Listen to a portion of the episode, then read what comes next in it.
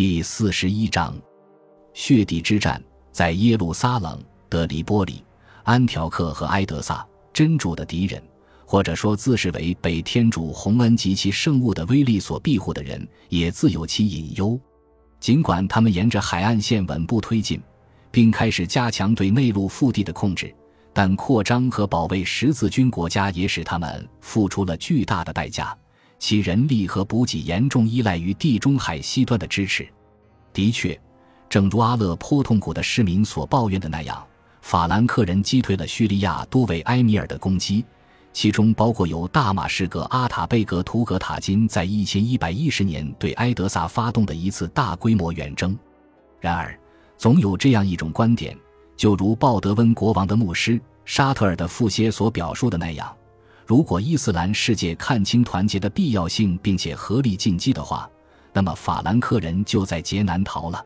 我们作为征服者，生活在成千上万之众的被征服者中，逼迫其中的一些人成为我们的臣属，又通过烧杀掳掠毁灭了另外一些人，这真是一个了不起的奇迹。他写道。游历拉丁国家的朝圣者几乎都注意到了基督教东方世界微弱累卵的安全态势。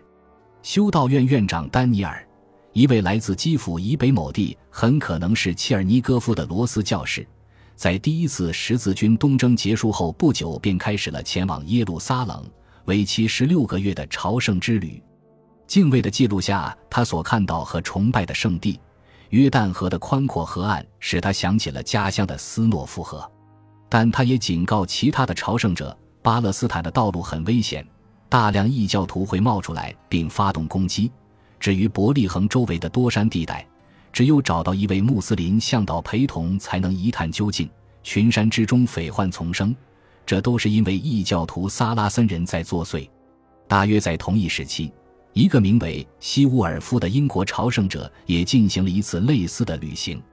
他曾遭遇数次海难，受到法蒂玛海盗的袭击，并记录他目睹了其他旅行者的尸体被随意扔到穿过雅法和耶路撒冷之间的犹太山的道路两边，没有下葬，尸体的喉咙被绑匪割开。不仅贫民弱者命悬一线，富人豪强同样如此。他写道：“对西乌尔夫。”丹尼尔和他们的同差而言，不幸的是，耶路撒冷国王鲍德温一世和其他十字军国家的领主能为他们提供的保护也就这么有限。自从一千一百一十一年阿勒颇示威者在巴格达的抗议活动促使哈里发和苏丹采取行动后，十字军国家不仅饱受普通的劫匪和海盗困扰，还面临着来自塞尔柱帝国的新一轮攻击。一千一百一十一年夏。由包括美索不达米亚和突厥人控制下的亚美尼亚的埃米尔在内组成的一支联军，在摩苏尔阿塔贝格马乌杜德的率领下，向埃德萨附近的土贝塞发动了一次大有成效的进攻，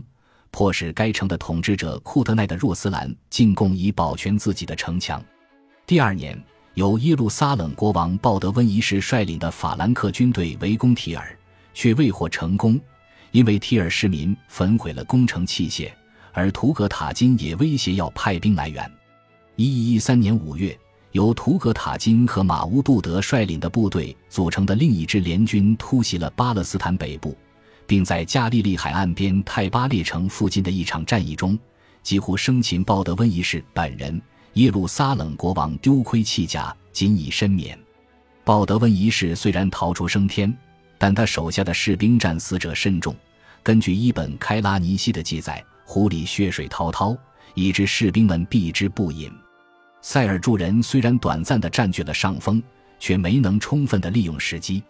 一一三年十月二日，马乌杜德遇刺，在前往大马士革清真寺的路上被一名行凶者砍倒，刺客很可能是一个尼扎里派伊斯玛仪信徒，也就是史上臭名昭著的阿萨辛派。阿萨辛派将其大本营建于叙利亚东部和波斯的山中要塞，同为逊尼派和什叶派所不齿。尤其是因为他们的精英武士受过自杀式袭击的训练，明知自己会被护卫或寻求报复的普通暴民撕成碎片，但还是会在公开场合杀死知名的政治家。而这正是在大马士革发生于马乌杜德身上的悲剧。一名阿萨辛派刺客在他下腹部和大腿处各刺一刀，于是他一个小时内就流血而死。尽管医生们尽了最大努力为他缝合伤口，这名刺客被当场抓获并被斩首。马乌杜德的死使得他和他的盟友于泰巴列之战中加诸鲍德温的痛苦一扫而空。这一事件也加剧了塞尔柱帝国各埃米尔之间的紧张关系。他们的内斗最终使巴格达的苏丹未能从中枢组织起任何有意义的攻势来驱逐法兰克人。这一情况持续了数年之久。即使这样，塞尔柱人抵抗运动高涨的势头也并没有被完全遏制住。最终给法兰克人造成最严重伤害的人不是苏丹穆罕默德，而是伊尔加齐伊本阿尔图格。一零九十八年，也就是第一次十字军东征军到来的前一年，当耶路撒冷落入法蒂玛王朝的手中时，这位酗酒的职业军人被人看到骑马逃出城外。感谢您的收听，喜欢别忘了订阅加关注，主页有更多精彩内容。